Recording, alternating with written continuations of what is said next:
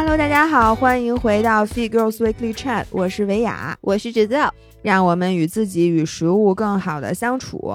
我先给大家 update 一下啊，这期也是我跟姥爷远程录制的，嗯，然后 surprisingly 我又回到了上海，姥爷又回到了独窝崇礼，但是现在我们俩的 situation 发生了反转，我就问你，现在谁那儿是毒窝？就是我就在录音之前，大概两个小时左右，我开始慢慢的发起了烧，但当然呢，我先测抗原还是阴的。但是现在抗原阴也不代表着我之后不会阳，就是现在没有任何的方法可以确认我到底是感染了新冠还是得了普通的感冒。或者说其他的流感就无从确认。是的，哎，你发现没有？就是在前两年，就是其实咱们还是会小的感冒嘛。但是比如说咱们咳嗽也好，嗓子疼也好，发烧也好，咱们都心里非常的 sure，说啊，我这得的肯定不是 COVID，我就是自己冻的感冒什么什么之类的。但是现在就是从这两个礼拜开始，只要任何一个人跟我说他什么感冒了呀，什么发烧了呀，嗓子疼，然后跟我说，哎呀，我估计我就是。动的，我都跟他说：“切，你别自欺欺人了。就是这个时候，不要存在任何侥幸心理。就我刚跟姥姥也是这么说的，他非跟我说他是昨天拍摄的时候冻的。我跟他说，这个时候没有冻病这么一说。哎，为什么你们就如此笃定我不可能是冻病的呢？嗯。”因为我觉得你是在回上海的飞机上，即使你戴了什么几个口罩，但你记不记得你上一期还说呢？你把口罩摘下来吃饭了，因为我旁边的人都穿着黄 防护服，戴着面罩，我觉得我很安全。那没准是空姐呢，没没准是另外一边的人呢，对不对？这个呀，我觉得现在已经就是倒不到头了。是的，然后我就希望，如果我那个阳了的话，我好歹在在好之前，我自己确认一把。所以呢，我这两天掏出了珍贵的抗原，然后决定每天测一管儿。然后如果我那个，你今天测一下，你等你烧到，如果你烧到比较严重的时候，你再测，别浪费。好嘞，那我们今天其实是有主题的，嗯，那我们今天的主题呢，其实是和这个喜马拉雅合作的，是一个年底，其实有点像 wrap up 一下，就是今年各种比较 trendy 的话题。那本来是想让我们聊聊这个什么骑车、露营、飞盘，但是呢，我发现这些运动有一个共性啊，就是你发现了吗？就是原来其实你身边有明显的一个界限，就好像井水不犯河水一样，就是有些人他就是爱运动的，有些人呢他就是不爱运动的。然后像有些人呢，就是你身边的肯定能叫出来这样的朋友，你就知道，虽说你没有证据，但是你就知道。你叫他去从事这个跟运动有关系的东西，他肯定是不会去的。但是呢，我发现从今年开始，真的特别明显，这个界限一下子被这个飞盘和露营，嗯，包括也也可能带一点点骑车吧。我觉得骑车还稍微硬核一点，就主要是飞盘和露营这个运动，这个界限变得模糊了。就是你觉得在你脑子里绝对绝对绝对不可能去运动的人。都三炮参与了这两项运动，我还是能想起一个人。我觉得第一就是他肯定没参与，第二，无论将来再出现多么牛逼、多么神奇的运动，你也叫不动他。谁呀？我爸。如果有一个运动，你能把我爸叫过去，你要我多少钱我都给你。这件事就不可能，你知道吗？不是，那你要这么说，那还有我爸。不是，但是我跟你讲，我觉得呀，你爸和我爸，如果比如说你天气特别好，然后就温度也非常适宜，然后这些也不用他们俩干什么，嗯，我觉得他们俩是可以去露营的。所以说他们俩那不叫露营，他们俩那叫伪露营。就比如说人家就去一个人家都给你搭好的那种，比如 glamping，你给他们俩搬俩马扎儿，哎，你就说来，爸，请坐。你说他们俩会不会去？会去，就是你知道，我这辈子第一次露营就是跟我爸，就那个时候我还在加拿大上学呢。然后呢，就是我就发现我爸我妈在我出国留学以后，他们俩就开了花了，因为他们俩以前是一个很少 社交啊、出去玩的人。他们当时不是买了一辆吉普嘛，然后就开始就跟一一群就是开同样车的越野车的人就开始出去玩。但是我跟你说啊。我觉得，首先，我觉得露营对于我来说，它不是运动，就是露营对于我跟潜水一样，它是一个娱乐活动，它不算运动，这是第一。第二，我爸不是喜欢露营，我爸特别喜欢开车，你知道吗？我爸这辈子 最喜欢干的事开车也是一项运动。所以你知道，我印象中，就我跟我爸那个露营，我们去内蒙什么的，我爸睡在车里面，就是我和我妈睡帐篷，我爸睡在车里面。你爸就是喜欢车，对。就只要能多跟这个车待在一起，他觉得他怎么着都行。所以你就说这露营，所谓的这个露营，从头到脚，我爸就是下地库开车，开开开开到一个特别特别远的地方，然后呢，我们就开始搭帐篷，然后我爸把后座什么一放倒，然后就躺在里面，然后呢到点儿大家把饭弄好了，他起来吃饭，然后再回到他的车里面，然后第二天把后车座一掀，然后再继续开车，这算运动吗？还不如他在家里走的步数多呢。我觉得你爸这事儿就是应该有人给他钱，就是他应该，比如说和像我这样的就不爱开车，但我喜欢玩的人搭配。我觉得这样应该我们俩都挺高兴的。但我觉得咱说的那个露营啊，是因为咱们这几个人这几块料去尝试过的所谓露营，确实不叫运动。咱就跟人家真正的搞露营的人家那一套，就是比如说你背着那个还得翻山，然后到一个什么地方你 set up，然后对对，我觉得那种就是和徒步结合的露营，我觉得是运动，那它肯定是运动，因为它含徒步在里面。对，然后呢，我就想到一个问题。就是你说咱今年啊，在朋友圈里边特别活跃的这些，从今年开始这玩飞盘啊，天天就组织哎飞盘什么几缺几，和这些开始搞露营的人，或者包括今年买了新车的人，因为很多人今年都是想买车或者已经买了车就动心了嘛，就是这些人，他们明年还会不会再从事这个同一样运动，还是说明年流行什么，他们可能就转行了？所以我就就此想到了咱们俩，我想给大大家那个有一个 questionnaire 啊，主要是我没有针对你啊，你就是针对我，你什么没有针对我？我想给大家举一些例子，就是我们俩从最开始接触运动到现在，有哪些运动是我们最开始以为我们会坚持下来，但其实就全都废了。就放搁在一边的，我没有啊。你还用我点名吗？不是，我现在呀没有废，我没有放弃，我是 take a break，就是我们俩没有分手，我们俩只是觉得前段时间可能因为距离的原因，因为种种的原因，然后我们说咱俩就先先暂时别联系。但是呢，我我觉得就是我心里还是爱他的，他也是爱我的，就是可能是。错的时间对的人，过一段时间时间对了以后，我们就又合上了。所以我没有。那你这个错的时间对的人，这对的人有点多呀，老伴儿。对呀，我来给你数数，咱咱从头捋好不好？嗯，最开始咱们瑜伽，你记得你那会儿练瑜伽热情很高吧？嗯，我，但是我瑜伽我从来没觉得我能坚持下来过。你，哎，你还好意思跟我说？你们知道姥姥？你你首先你。之前特别特别痴迷瑜伽，我记得你还学了一个那种瑜伽的脱产班，是不是？瑜伽证，艾扬格，我艾扬格大师，我告诉你。然后你又看，当时你还是看了好多书，因为姥姥是她，比如她想进行一个运动，她就非得买书，我都不明白为什么。她读了好多好多书，你知道现在我在读什么书吗？嗯，叫《人们为什么会生病》。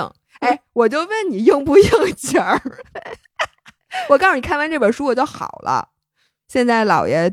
因为我们俩不是视频嘛，然后他喝了一口念慈庵，而且是一大口。不是姐们儿，你这里兑水了吗？这念慈庵里没兑水。我我跟你说，这是一瓶新的，我今天喝了已经有一半了。没有你这么喝念慈庵的。不是，但是你知道吗？就 我现在特别容易咳嗽，然后我每次我觉得哎有点要咳嗽了，我就喝一口。我现在已经渐渐的喜欢上了这个东西。之前我不是说我不喜欢它的口感吗？现在我觉得甜滋滋的还挺好喝的。行，哎，咱咱继续捋啊。嗯，瑜伽，瑜伽是你的，好吗？我怎么，我现在还练呢？但你练的很少，你当时是非常非常就是认真的。对，当时瑜伽是我的主项。咱们一会儿可以从头给大家讲一下这几个运动的心路历程啊，大家自己辩解自己的。嗯，叫各论各的，好不好？嗯，舞蹈就是咱俩同时就是特别喜欢，对吧？然后现在，嗯，我现在也喜欢，我肯定。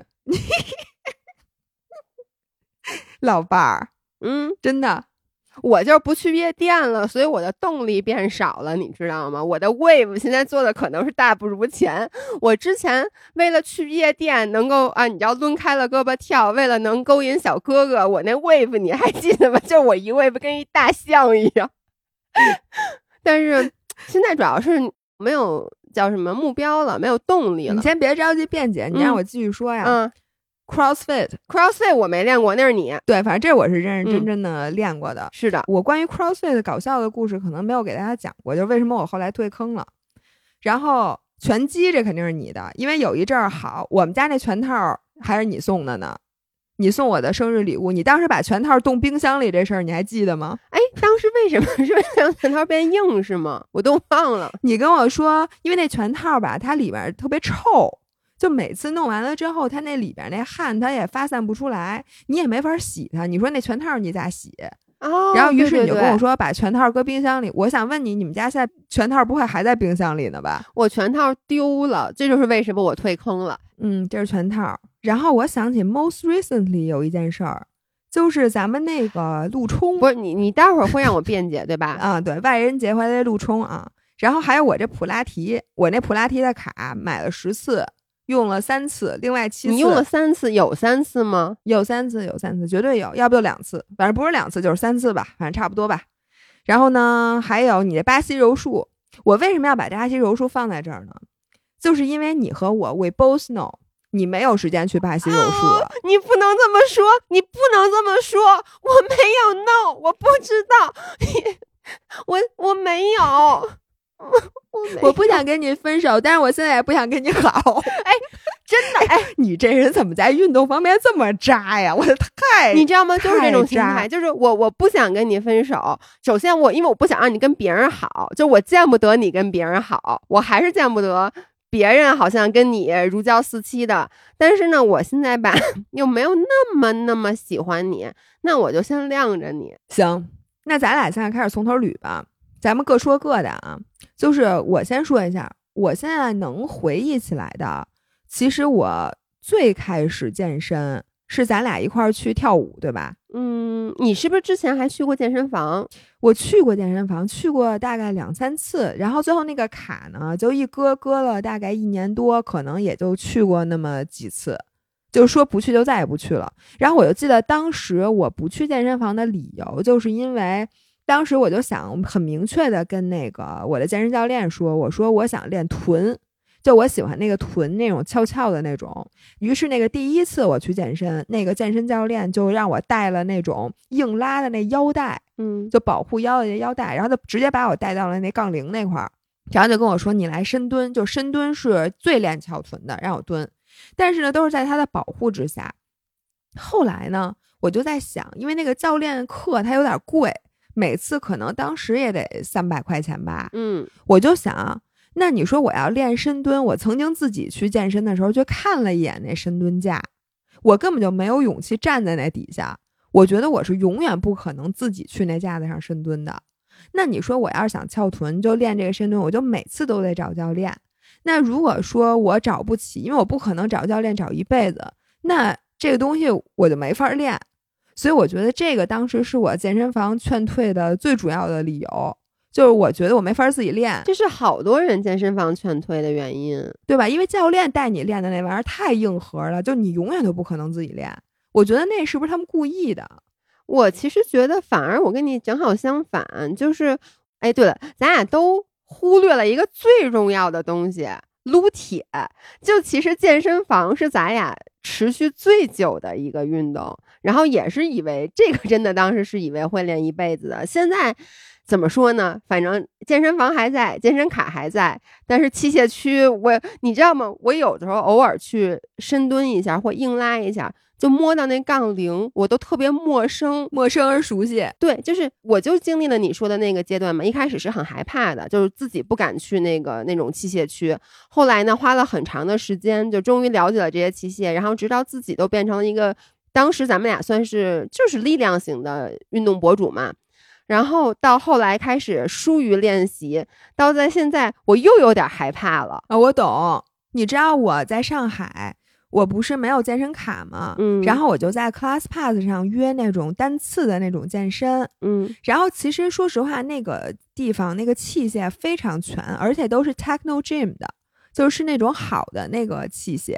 嗯，但是我我就在那里面叉着腰背着手溜达了一圈儿，最后选择了用那个弹力带，然后 做那个叫什么跑步，有一个锻炼髋关节的动作，就是一个短的那个臀圈儿那种小弹力带，但是不是臀圈儿那种沉的，是轻的那种，嗯就是一圈儿的那种橡胶的弹力带，然后一只脚踩在脚底，那只脚勾在脚面上，然后练那个抬腿，就是跟高抬腿似的。然后呢，再弄一个长一点的弹力带，然后那一头绑在后面的架子上，这一头绑在前方的脚踝上，练那个把腿抬起来，在前面弓箭步，把腿抬起来，在嗯弓箭步，然后最多再抱一个很轻的片儿练那保加利亚蹲，然后拿两个很轻的壶铃练箭步蹲走。所以后来我就发现。我为什么要去健身房？我去健身房一次得六七十块钱，我最后发现我一个器械都没用，就全都是那些自重的或者弹力带那种训练。我就觉得我什么时候就变成这样了？哎，真的，我跟你有一样的感觉，就是我现在偶尔就我已经很久没去健身房了，也是因为疫情。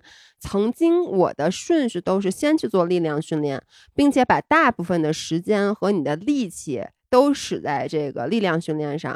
然后呢，最后原来我是完全不做有氧的，后来开始说啊，我加个十五分钟的椭圆仪。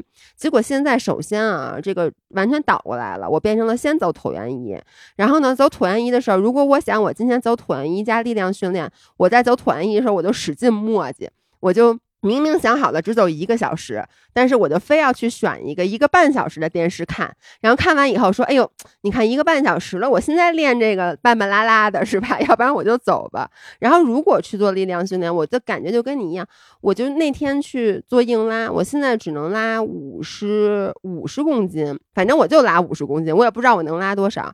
然后拉的时候给我累的。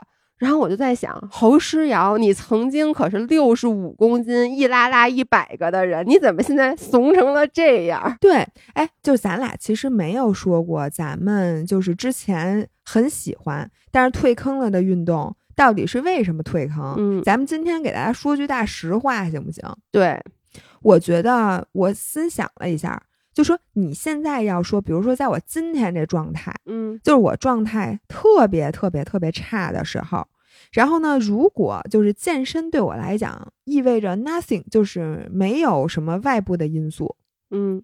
那其实从心里来讲，我就是最喜欢的是跑步和瑜伽，就是瑜伽我是真心的喜欢，而且我练瑜伽的时候，我练的时候我也觉得我特舒服，练完了之后我也觉得特舒服。嗯但是我发现我为什么现在就是瑜伽变成拉伸了，就是我现在练的这其实不叫瑜伽，就是做几个瑜伽的动作，嗯然后为了就是拉伸一下嘛。就为什么？我觉得是因为瑜伽这事儿不能显摆，就是你这个玩意儿吧，它没有一个成绩，就是你也没有比赛。不但是瑜伽你可以发朋友圈啊，你现在你发朋友圈，我朋友圈里除了直播预告啥也没有。但是瑜伽它本身你练得很厉害的时候，就是你是可以发内容的呀。它确实没有比赛，我承认，不是因为你知道吗？比赛和瑜伽这两个概念，就最底的底层逻辑，这就是完全相反的，对对，不这搭嘎，是非常冲突的。没错因。为瑜伽讲究的就是内观嘛，就你完全不要考虑外在，对就是所以它不可能是一个比赛。对，所以瑜伽现在对我来讲，它是一个工具，就是在我需要它的时候，它就出现一下。比如说，我觉得我这儿这有点酸，这有点胀，那我拉伸一下，就还是用的是瑜伽的这个动作。然后呢，当我需要打坐的时候，我就把俩腿一盘，然后用那个瑜伽呼吸法，什么左边鼻孔吸，右边鼻孔呼，然后或者把那舌头在那什么转一圈，或者什么关莲花，那都是学瑜伽的时候学的。但是呢，我真的就是觉得，当我发现我进阶以后，就练到最深最深的时候，既没有人能跟我交流，也没有人能跟我比较。就比如说你练到很深，当然了，你说的那种发那种照片，我觉得那还是比较初级的。就是大家一般刚解锁一个体式的时候，会愿意说。我发一个照片儿什么的，嗯你看那些真正的大神，谁会在朋友圈天天发那脑袋杵地上，就是各种各样倒立的姿势，各种各样劈叉。哎，我曾经还有一段时间，当我那个刚刚解锁劈叉的时候，我恨不得每一张在那个就是去什么景点儿啊，或者去一个什么地方，我都得劈叉，就是我就不能好好待着。就跟我以前到每一个地方，我都要大头朝下，你记不记得？就学钢管舞的时候啊，对，去任何一个景点儿，我都要找一杆儿，就不管你没有杆儿，我也要找一棵树。我记得我当时在那个雅典还是哪儿，然后我找不着杆儿，给我急的。后来有一面墙，我说那要不然我我手倒立吧，反正我的头不能朝上，我头就得朝下。对，其实我真的很喜欢瑜伽，但是我不能把它当做我主项的，就是因为我我发现我还是喜欢那种带点儿竞争意味的东西，或者说至少你有个像成绩一样的东西，或者这个东西有一个标准。嗯，就比如说像打网球，你有什么我我现在是三点零还是四点零水平？嗯，也行，你就算不比赛，你有水平也行。像跑步就有很明确的那种等级标准，比如你是国家五级运动员呀、嗯还是四级运动员？你是猎豹啊，还是什么鹰？就是它有一个名字。那那我是什么呀？你嗯，你 你是大花猫，我以为我是绿毛龟呢。绿毛龟也行。然后，所以我觉得瑜伽可能是这一点，嗯让我现在就基本上就放弃了。哎，我想问问你，嗯，柔术对于你来讲，你为什么就放弃了呀？我刚才想了一下啊，我发现我所有放弃的东西，就都是因为瓶颈。我所有放弃的运动都是因为瓶颈，因为我不是一个说这个东西，哎，我已经到头了，就是我享受任何一个运动的快乐，是我付出努力看到回报，付出努力看到回报。那其实所有的运动在一开始的时候都有一个 beginner's luck，然后呢，在很长一段时间里，你会有那个 learning curve，就是你的这个叫什么学习曲线，等于就是说你可能付出的努力是十分，然后你收获的结果至少是十分，甚至可能十五分、二十分。我非常享受这种过程，然后我发现我不喜欢任何运动，或者说我开始觉得，哎呀，咱俩可能过不下去了。都是说，哎，我明明付出了跟之前一样的努力，甚至更多的努力，但我的进步越来越小。你看，现在撸铁来说，非常典型。为什么现在我撸铁撸少了？因为最开始撸铁的时候，我是一个非常外因驱动的，就我撸铁就是想要好身材，就非常非常简单。嗯然后呢，我以前是一个，因为我的身材底子是很差的，就是我也没有屁股啊，也没有什么肌肉线条，什么都没有。然后我就发现，哎呦，一开始撸铁，我去，这个效果就是康康的，就是每天你每次发照片，你都能够看到你这个身材的变化。然后，并且呢，你的重量，因为我以前不就弱鸡嘛，就是我深蹲可能连空杆儿都都拿不起来，然后一点一点从空杆儿加到三十公斤、四十公斤、五十公斤、六十公斤，到比体重还要沉。这个时候呢，你就特别特别的有成就感。柔术也是，柔术，你想，你对这个这个运动一点都不了解的时候，你每学一个技术，你都觉得我去太牛逼了，就是哎，这是一新东西。而且你比起我们，因为你都是平时在我们对于你来说就是 civilian，就是你对于平民下手的时候，你每会一老百姓，对就是我欺负老百姓，欺负的很过瘾。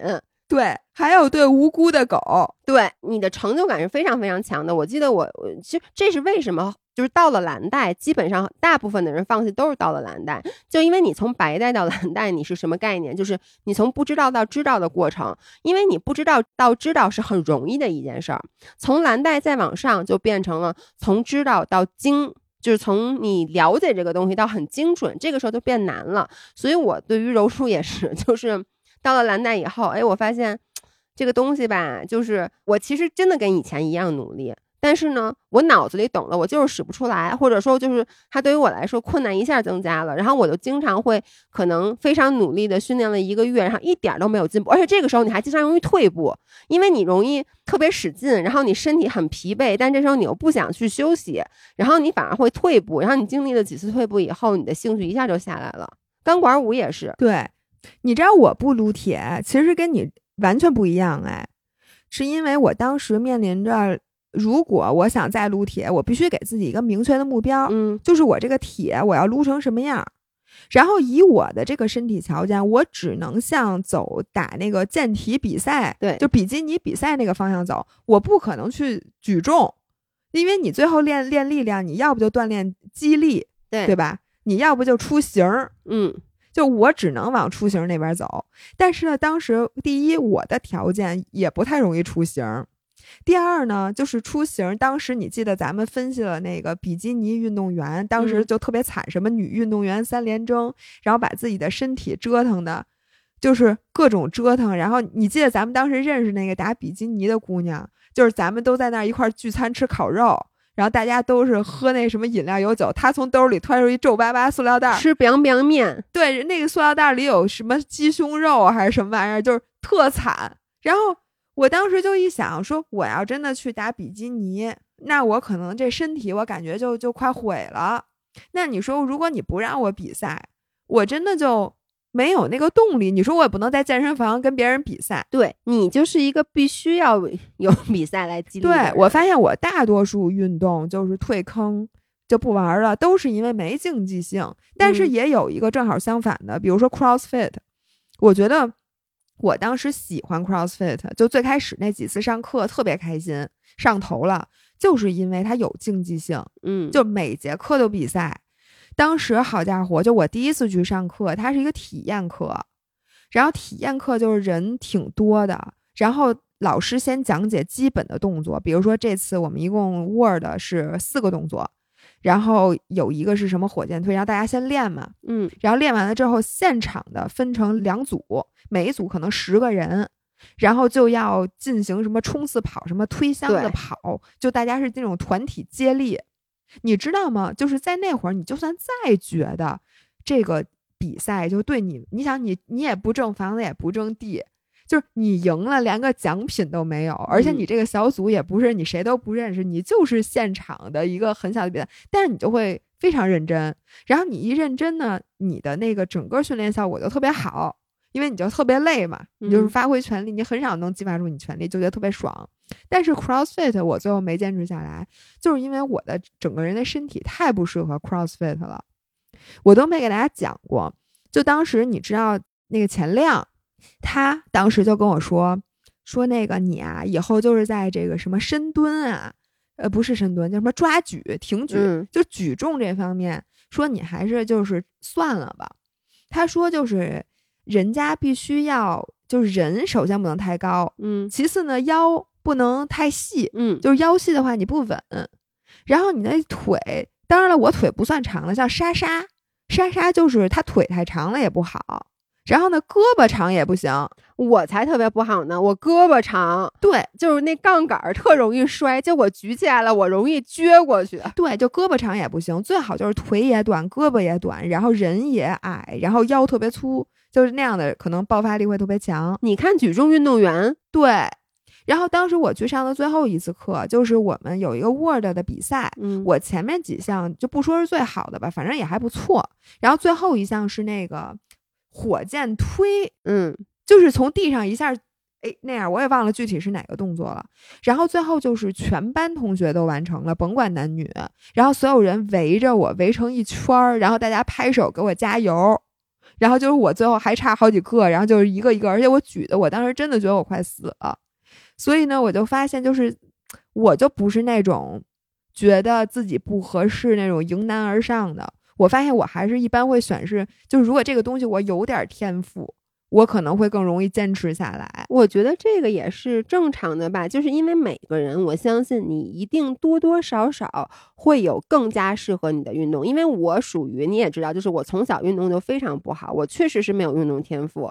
我其实滑雪的运动天赋也非常非常差，但是呢，就是你把所有的运动罗列在一起，你总有一个没那么差的，你应该朝那儿使劲。我觉得咱们不应该，比如像我，我非要去练抓举，我这胳膊比腿还长，我这 胳膊一一伸胳膊耷拉到膝盖了，你说我何必非要去举重呢？刘备，对，就是特别没有必要。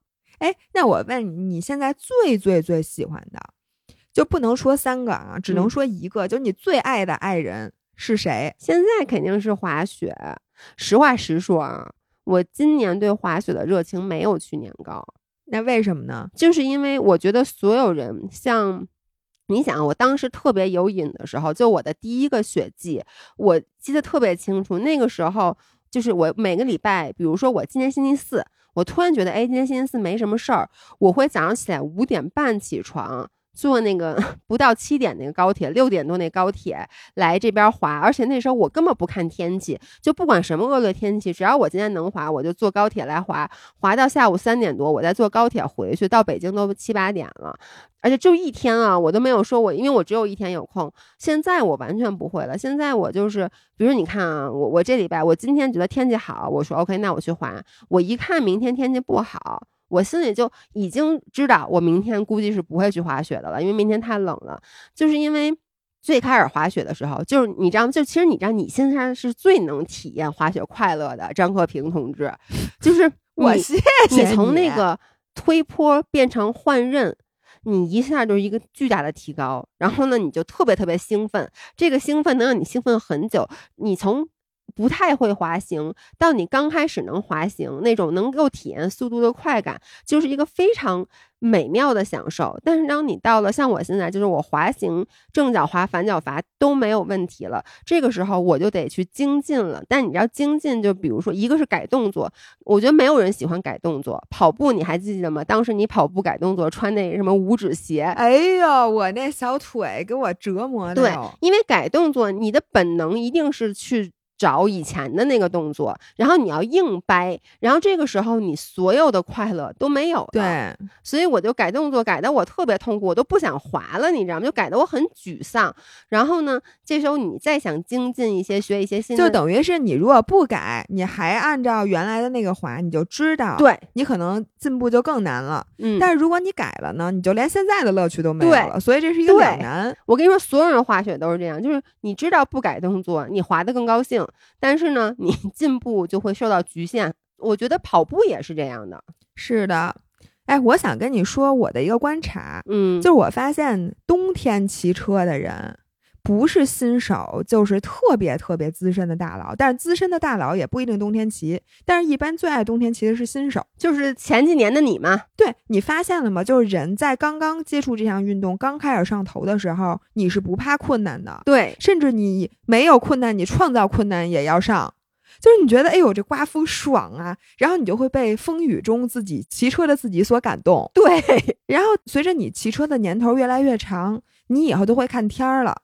只要今儿天儿有一点不好，你就说，哎呦，那我没必要骑。其实他满脑子都是前两年在风雨当中苦苦挣扎的自己，他就觉得就没有那么能豁得出去了。对，直到如果你当时还没退坑，像我觉得像你这样，或者像我这样，就是这时候其实非常危险，因为呢，你如果不再保有新手的热情，那你的训练量一定就下来了。嗯，你别说进步了，你不退步就不错了。然后，如果你再想进步呢，你又得堆大量的量。但是你堆量的前提是说，你还是像进现在一样不怕苦不怕累，特别上头。对。但是你那上头的劲儿已经过去了，所以而且你知道吗？一个老手看见新手特别上头的时候，他其实心里是很难受的。对，就是你心里好嫉妒他。就是我，我真的，我现在看到那些刚刚开始学换刃、刚刚开始学滑行的那些孩子们，因为我我今年滑雪真的是，比如说我今天来了，我一看没开箱缆。就是它只有那个椅子那缆车，然后冷嘛，我就坐在雪地大厅里，我就看看微信什么的，我就死活不想去。然后我就看着那帮孩子们那么冷的天儿就冒头要上，我就在想，去年你就是这样的呀，侯世瑶。然后呢，我去年不是经常那个刷公里数，就是早上起来可能不到八点就开始滑，滑到晚上五点半，就是一天能刷七十多公里那种的。我今年啊，滑到现在最多一次，一天滑了四十多公里，最多一次，就是你你就失去了那种激情。然后有时候我在缆车里面听到别人就讨论说：“哎呦，说怎么着，咱们今年冲个五十多，什么今年冲个六十。”我心里是特别特别嫉妒的。但是其实现在就是到什么阶段呢？就是刚才说的，咱们一开始啊是有一个八十二十定律，就你百分之八十的成绩。你其实不用特别的努力，或者说那个时候你是属于那个你付出一点努力，然后往往会收获很多的。到最后百分之二十特别特别难去精进，你就觉得为了这百分之二十，我要再加倍、加三倍、加四倍的努力，你就有点不划算。对，但是我就在想，如果这个运动啊，它就跟有一个奖章一样，嗯，就比如说我跑步这事儿，哎，我一到这水平，OK，咣叽盖上一戳。他就永远待在那儿了。他要不退步了，我也就坦然的可以去说，我再尝试尝试其他的。就像你说的，我已经到了这个我能达到的百分之八十，那百分之二十我不要了。嗯，对吧？因为我不愿意花出另外嗯那么多精力去追求那百分之二十。问题现在我的心态为什么不好呢？是因为这个玩意儿啊，你不练它还往后倒退，就是我也不能接受我这个，比如说我跑这么多年步，我在这儿跑的还不如人家刚跑步的人，因为你这个你只要一不练，就是你因为热情不高了嘛，嗯你还退步这玩意儿，你受得了吗？就过两天你下次滑雪，比如我今年我我特别上头滑雪，然后呢，你今年没好好滑，明年还没好好滑，后年我比你滑还好了，然后你就说我滑雪六年，我说我滑雪两年，就对你这是受得了吗？是我特别特别能理解你那个，但是同时啊，我其实一直有一个问题，就是想跟你去探讨，就我也想问问大家有没有这种感觉，就是其实你不是每一个运动，就是或者这么说吧，你为什么要坚持呢？谁？我觉得人除了坚持活着是必须要坚持的，其他这个世界上没有任何事儿，你说我是必须要坚持的。我觉得就是你怎么高兴怎么来。我这个时候的坚持，像之前你前两年那么冷的天儿去骑车，就我真的记得大冬天儿，然后给你冻的，你说穿羽绒服一点用都没有。包括前两年那个六七级大风，我还去滑雪，那个时候你的坚持。你得到了快乐，不管这个快乐是你自我感动也好，还是你的真的有进步的这些快乐也好，他有快乐。那我现在我就是没有快乐，就跟咱们谈恋爱一样。那我现在我就是对你没感觉了，我放弃你这件事有错吗？那我问你，那离吗？那离不离就是吧？这就是运动的好处，就是它不是一个 exclusive 的，不是说我只能跟你好。那就像我说，你看我把那么多我之前的爱好，把他们都先封存起来，就是我说，那现在我跟你们关系没那么好了，我不太。没有那么喜欢你了，我找到新欢了，那我就先去跟我的新欢好。但有可能过两年，哎，我我因为一个什么契机，我又找回了之前的那种热情，那咱俩再好，反正我可以跟很多运动好，一个运动也可以跟很多人好，对不对？哎，我想问你一个问题，就是你看啊，你现在说你最喜欢的事情是滑雪，对吧？嗯，滑雪这个运动里，如果就比如说，如果滑雪去掉了一个什么，你就会不喜欢它了。就如果只去掉一件事儿，你就会不喜欢滑雪了，是什么？你别跟我说雪，爽 滑地爽，爽。，对，就是说，其实你就是滑雪这玩意儿，就跟喝酒或者跟那个吃饭似的。对，我觉得滑雪就是为什么能让我那么喜欢，就包括我觉得滑雪应该是我一直都会喜欢的运动，就它兼顾了很多我喜欢的点。第一，它的爽感非常强，我想象不到任何一个运动爽感像滑雪这么强。就是它带给你的那种多巴胺的分泌，adrenaline 的那种刺激，就是你在有那种速度，然后那个风呼啸而过那种爽感，我觉得这是第一。哎那我问你，跟开卡丁车或者跟骑车有什么不一样啊？骑车你累呀，就我我觉得滑雪跟骑车的下坡很像，就跟骑车的下坡非常非常像，但滑雪可比骑车的下坡要安全很多。是吗？对呀、就是我觉得没有比滑雪受伤概率再高的，呃因为滑雪它只有下坡。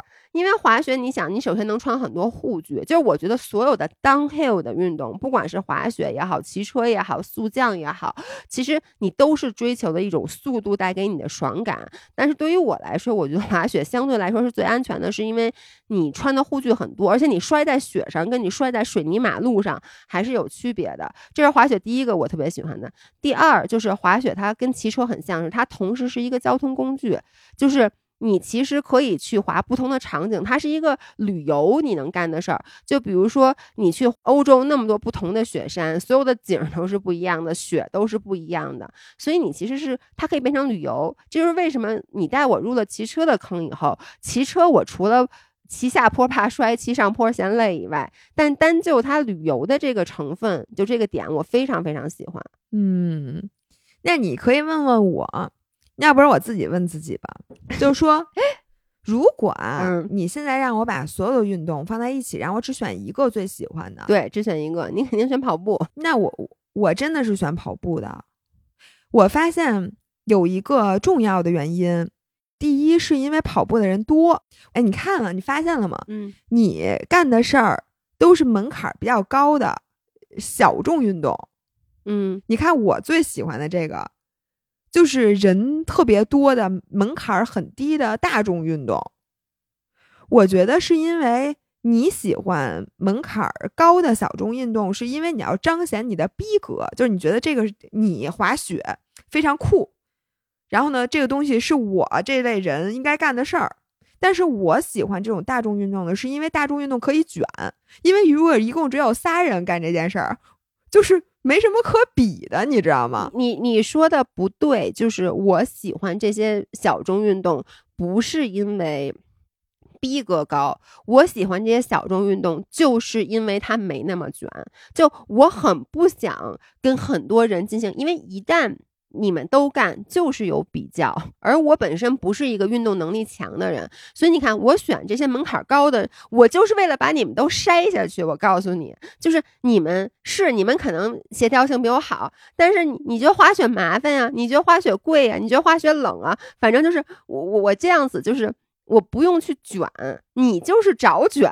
对我就是想卷。我现在发现了，我就是想卷。但是呢，我一边想卷嘛，一边我也卷不动，所以呢，我就 干生气。但是我还是想卷。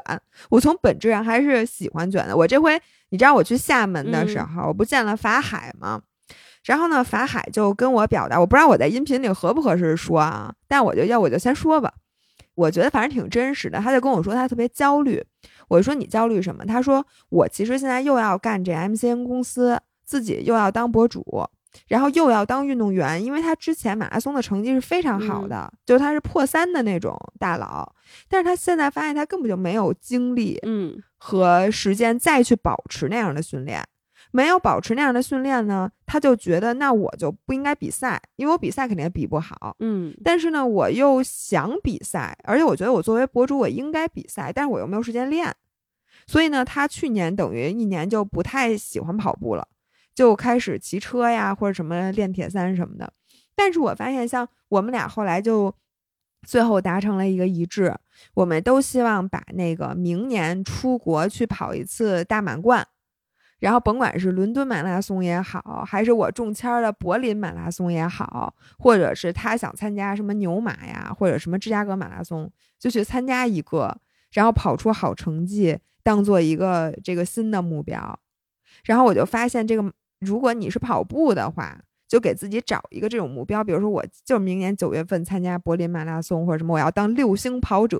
你知道，因为你集齐了六大满贯的这个所有赛事，你都跑完了，你会得到一个大奖牌，上面有六颗星儿。嗯，然后全球的六星跑者的数量是非常非常少的，然后你就可以把那大奖牌、大盾牌挂在你们家，你以后就比五星巴西还多一星，你就是 六星，六星跑者什么的。所以你看，我们就是真的就是喜欢卷。你说我喜欢跑步本身吗？我觉得挺没劲的。我跟大家说过，我其实每次像我今天，我本来就不舒服，对吧？你看我现在已经发烧了。我今天早上特别不想跑步，但是呢，我还是去了。我跑的时候也不太高兴，一直在看表，怎么还没到啊？怎么这么多坡啊？怎么今天这么大风啊？然后就觉得今天我心率怎么这么高，也不太高兴。但是呢，我发现这也不影响我。但是你看，像你滑雪，如果你这次体验不太好的话，可能就让你对热情减退一些。嗯，我觉得呀，我发现我是一个什么样人？就比如你刚才说那六星大满贯，哎，我还挺感兴趣的。这个一定得跑吗？怎么意思？就是你知道我发现我是一个什么吗？就是我是一个不怕苦、不怕努力的人，所以就集齐一个东西。对于我来说很感兴趣，但是呢，堆量呗。对，就比如说，你看啊，如果我是一个跑步的人，那么我其实真的不会那么 care 成绩，就是我也不会在乎说我一定要什么跑进三分半也好，什么也好。但是呢，我会给自己设定这种目标，就是比如跑一个六星，因为我希望。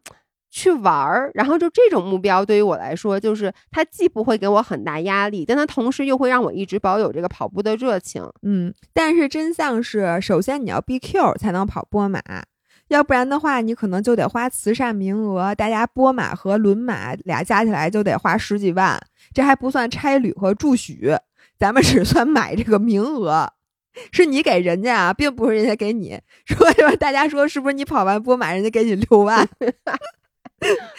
所以呢，你觉得花几十万要集齐的，你还会集吗？哎，如果说啊，咱全球只有，比如只有五百个六星跑者，嗯然后呢，你首先需要受这罪，嗯跑六个那个什么，然后其次呢，你得花个几十万，嗯，你还要吗？呃，如果有这样，就是我心目中想去把这几家 雪场都给花了。如果是滑雪啊，我会花，就是因为本来它就我就知道它是一个贵的东西，然后我会去说，比如我打卡雪场，把全世界这几个最厉害的雪场都打卡，这件事对于我来说，它本身就。就能激励我，但因为我高兴啊，那我跑步你不高兴？你看你一上来都是第一句话是，你首先啊，你得先受这罪，你自己都承认它是一罪了，我就不愿意了。哎，姐妹们，我跟你说，这跑步也许你不觉得受罪，这 马拉松是真受罪啊！我的天，你不要让一个发烧的人在讨论和马拉松有关系的了。但我可能 surprisingly 一月二号会继续去跑下马。哎，我再问你一个问题啊，嗯就是如果现在让你从头选择，嗯假设你所有的运动你的天赋是一样的，就是你玩哪个都能玩转，干哪个都能干好，你会选择哪个运动？就只能选一个，哎呦，这我真没 想过哎。你没想过吗？那那我肯定还是想滑雪，是因为我想当谷爱凌。就是我觉得谷爱凌就是属于她干什么运动都好，她跑步也贼快，你知道吗？啊，是啊，就是她不，但你不能考虑她跑步快不快，你就说你选一个运动，但是这运动你肯定能玩转，你会还是会选滑雪是吗？对我觉得滑雪或者冲浪吧，就是既然都让你选，你随便选，那我肯定选一个最好玩儿的呀。哦那在我心目中，这个运动就是你跑步，你再擅长，我我就觉得基普乔格应该也不觉得跑步很好玩儿吧？他只是 happen 跑得很快，大破鞋应该也是这么想的吧？什么人家 happen 跑得很很快呀，人家这是那个努力的结果，好吗。对，但他一定天赋也是一丙的嘛。就是我的意思，就是说，你问他，嗯，如果说再给你一个选择，就是你任何运动，你只要干了，你就是 top ten，你就是最好的，那他也未必去选跑步。我总觉得，哎，我会选跑步，哎，你还选跑步？那你看你怎么那么喜欢跑步啊？不就用我爸的话说，非洲大草原上的动物都可以跑步。你咱爸说的没毛病。那你问他为什么非洲大草原上的动物都能跑步，就他不能跑步呢？因为我爸说了，人类进化了这么多年，就是为了现在能不用再被这个 predator 追，然后终于也不用再去追猎物了。你可以坐在家里，只要动一动手指头就能点麦当劳了。结果你还要去跑步，还不吃麦当劳。我只能说，咱爸进化的真好，东西真没少点。哎，那我问你啊，最后一个问题，嗯就咱们说回这个今年流行的飞盘和露营吧，就说、嗯咱不算骑车，因为咱俩都骑车。不是我，我也飞盘，我也露营，什么？我这个我所有运动都都都会。都是你的爱人，我知道，只是你跟他们不咋联系，人家也不知道有你这么一人。就是飞盘和露营，they don't know you，对吧？但是你呢，你 know them well，是对，吧？我家里有多少个飞盘，你知道吗？我们家飞盘也不少。年飞盘太火了。对，你去参加任何一个活动都送你一个飞盘，我觉得他们送飞盘特坏，就是因为飞盘这玩意儿特便宜。他怎么不送我自行车呢？哈，对呀、我说都啊，便宜东西全让你们给占了是吧？就知道送飞盘特便宜，给我随便印一 logo 就给我寄过来了。你怎么不给我寄块草地呢？但是那个彪泉不是给咱们寄了路冲板吗？那是滑板，对对对，但不管怎么说，它至少是一大件儿啊。我那齁老沉的，我还把我腿给磕了。哎，我就问你，那飞盘和露营，如果让你另选一个，你更喜欢哪个？嗯，露营咱们说的是带徒步的露营，对吗？对，甭管带不带徒步，就大家现在玩的那种，咱们在小红书上也体验过了，小红书万人节上，其实小红书上的露营，或者这么说吧，就大部分人发的露营，就是晒的露营。其实它对于我来说，真的就是那句话，我觉得它不是一个运动，它等于就是你买很多装备，它有点像玩乐高。就是你买很多的装备，你不断的添置去升级你的装备，然后呢，你开着车去到一个露营基地，把它们给搭建起来，然后呢，坐在那儿去吃烤串儿也好，什么自己做饭，感觉像玩过家家。对，它像玩过家家。对于我来说，我是很喜欢徒步的那种露营，就是我喜欢原始的露营，呃，睡在睡袋里面，然后背着这个最好那帐篷有马帮着驮，但是呢，你完全自己去搭建，然后整个这个过程，就比如说你拿这一天来算，你大部分时间是走在路上，你是在享受美景的，然后你。这个露营是一个你晚上的落脚点，它等于是你睡觉的一个一个，就有点像你住宿，而不像我没事儿找事儿，我就开着车，我非要住在外那个野地里去。哎，我相反，哎，嗯，我觉得就是你让我今天什么事儿都不干啊，我在家把澡洗了，我晚上也是能回家洗澡的。然后我就是充分的准备，就是去露营。那我露营呢，就是最好那个营地搭在我的汽车边上。然后搭一个架子，然后我就在外面，我就是要享受我坐在野外鸟语花香这感觉。但是冷了，对不起，我要回家了；太热了，对不起，我要回家了；有蚊虫叮咬，对不起，我也要回家了。如果吃的太次，对不起，我要进城；睡得不好，对不起，我也要回家。就这种露营，反而是我很喜欢的。没有这种露营，对不起，不要，没有，对不起，在，不要让我待过四个小时，最好是在天气转冷。太阳下山之前，让我踏踏实实的回家。这样在露营的时候，我会真心的感叹一声：“啊，大自然真好。”在我回家的时候，我会更衷心的感。那你搭帐篷干嘛呀？不是因为你，就是因为营造一个过家家的感觉嘛。当然了，如果在我去之前那个帐篷已经搭好了，那是再好不过的了。当你晚上就是很疲，拖着疲惫的身体跟大自然接触完了，回家一推开家门。更衷心的说了一句：“还是回家好，家里 还是住在屋里，对，还是三居室香。这个时候就这个感觉，我觉得是刚刚好的。如果你让我走一天的路，比如像你跟我说的，你邀请我那个活动，徒步八十公里，在外面住几天？七天，在外面住七天都不能洗澡，对吗？嗯，那你白天汤喝，你汤喝时候都湿了就。”我谢谢你，然后我需要背起自己的睡袋，带着自己的刷牙水什么的走一天，再换一个地儿住下。对，你想你汤河的时候，你一蹲下，然后让那河水没过你的脑袋，你不就洗完澡了吗？没我脑袋，我天，就这种。对不起，老伴儿，I'm fine，Thank you。就是，然后我不是跟你提议吗？我说咱俩就这么干，我呢带着你，咱们一天时间。八十公里也不算长，大概十五六个小时，怎么也回来了？咱们一天跑到终点，然后我带你去住大酒店。所以这个运动你你是不喜欢的。飞盘你就玩过一次，对不对？我是在很早很早很早之前玩过一次，然后呢，我现在一直就是觉得吧，这个飞盘这个事儿，因为我的手眼协调能力太差了，我也接不着那盘，然后我就感觉。那就那天你记得吗？就在非常危急的时刻，就是小红书万人节，嗯，然后你都累成那样了，你说问我们还谁能上场？我当时自己评估了一下，我觉得我上场的话，还不如就是瘦死的骆驼比马大。就是我虽说体力是满格的，但是我在场上它没有任何效果，你知道吗？我就感觉就在肯定是在玩击鼓传花，飞盘就是击鼓传花呀。什么？就是你拿到飞盘赶紧扔出去嘛，这不就是击鼓传花吗？人家目的是为了这个吗？是就是拿到飞盘，甭管扔给谁，只要扔出去就行，是就你扔给自己队的嘛，赶紧传出去嘛。我就觉得我特别遗憾的是，我这辈子的手眼协调能力限制了我从事任何这种团体性的活动。但其实你要这么一说，我下辈子不当吉普乔格也行，我当什么迈克尔乔丹啊什么的这样的人也可以，因为我其实挺想说，在一个团队运动中为大家贡献的。但我现在这辈子真没有这个能力，所以我也挺郁闷的。对我跟你说，其实我很喜欢飞盘，呃，一个原因就是我这辈子从来没有玩过团体运动，因为我我之前可能在音频里讲过，我从小就是体育特别特别差，任何一个只要分波的游戏都没有人选我，就跳皮筋儿，就是因为你知道我我。我选你老伴儿，你不会选我的。我跟你说，回到高中我会的，你不会选我的。就比如回到高中，如果要接力跑，你绝对不会在你那四棒里面给我一棒的。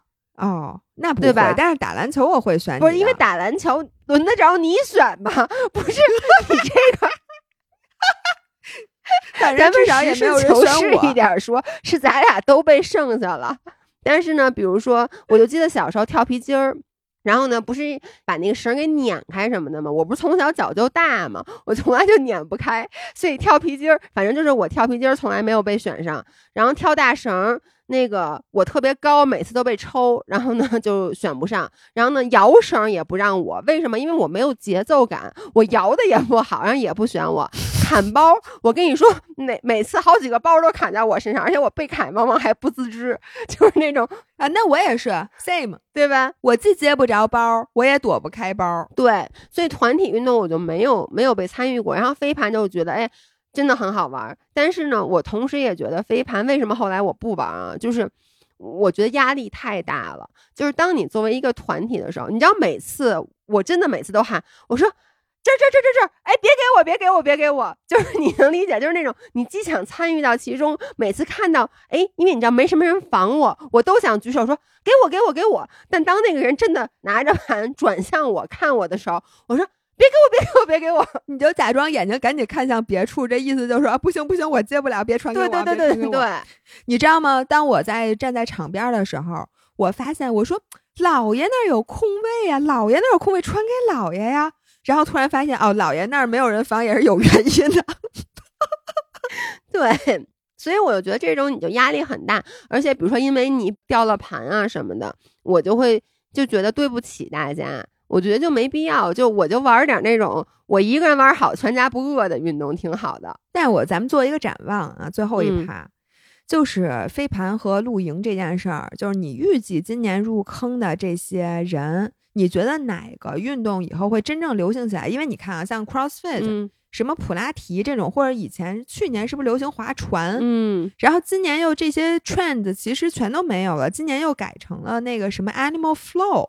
就什么动物流啊，什么，然后就有很多跟拉伸有关系的附件的这种东西，嗯，然后当然了，这个可能并不平行，但是逻辑上来讲，就是每年都会兴起一两个小众的运动，然后有一些它就留下来了，嗯，有一些呢，它就淡淡的就飘走了。然后你预计你觉得飞盘和露营哪个能留下来，哪个会就不火了？那肯定是飞盘啊！你觉得飞盘会留下来？一定是飞盘，就是这俩选一个啊。首先，我跟你说，露营真的非常容易退坑。就我觉得有两种情况，一种吧是你今年喜欢上了露营，但是你还没有来得及去买很多的装备。我觉得装备本身是一个会捆绑你的东西，就是你没有买很多装备的时候，你可能第二年你再重新捡起这个运动的时候，那你已经不是新手了，对吧？就是你已经不能再。说我什么都是租的了，那你就面临这个要买装备，这就是一大笔投资，因为露营是挺贵的一个东西，嗯，所以呢，就是它还涉及到一个就是就是钱上的门槛儿，这是没买装备的，买了装备的，我跟你说啊，他今年冬天一定费了老鼻子劲把这些东西给收起来了，你知道，他肯定把他们得封起来呀，然后肯定塞到他们家储藏柜的最里面，就是大包小包了，就跟你一样呗。这就是为什么你知道对，然后你明年你说，哎，你再把这些东西拿出来，你一想到 你还要把这些东西拿出来，你就觉得头很疼。所以我觉得就是说，它不管是从这个金钱成本上来讲，从时间，而且露营的时间成本要求也比较高。对。这是一个 family 的 event，就比如说我现在是没有孩子，我有了孩子，或者说我比如说工作我升职了什么也好，就一旦你的这个时间不能保证它是一个充分的，你因为你得过夜嘛，对不对？你不能保证一个充分的周末的时候，你就很容易退坑。相比之下，我觉得飞盘就是第一就是它很便宜。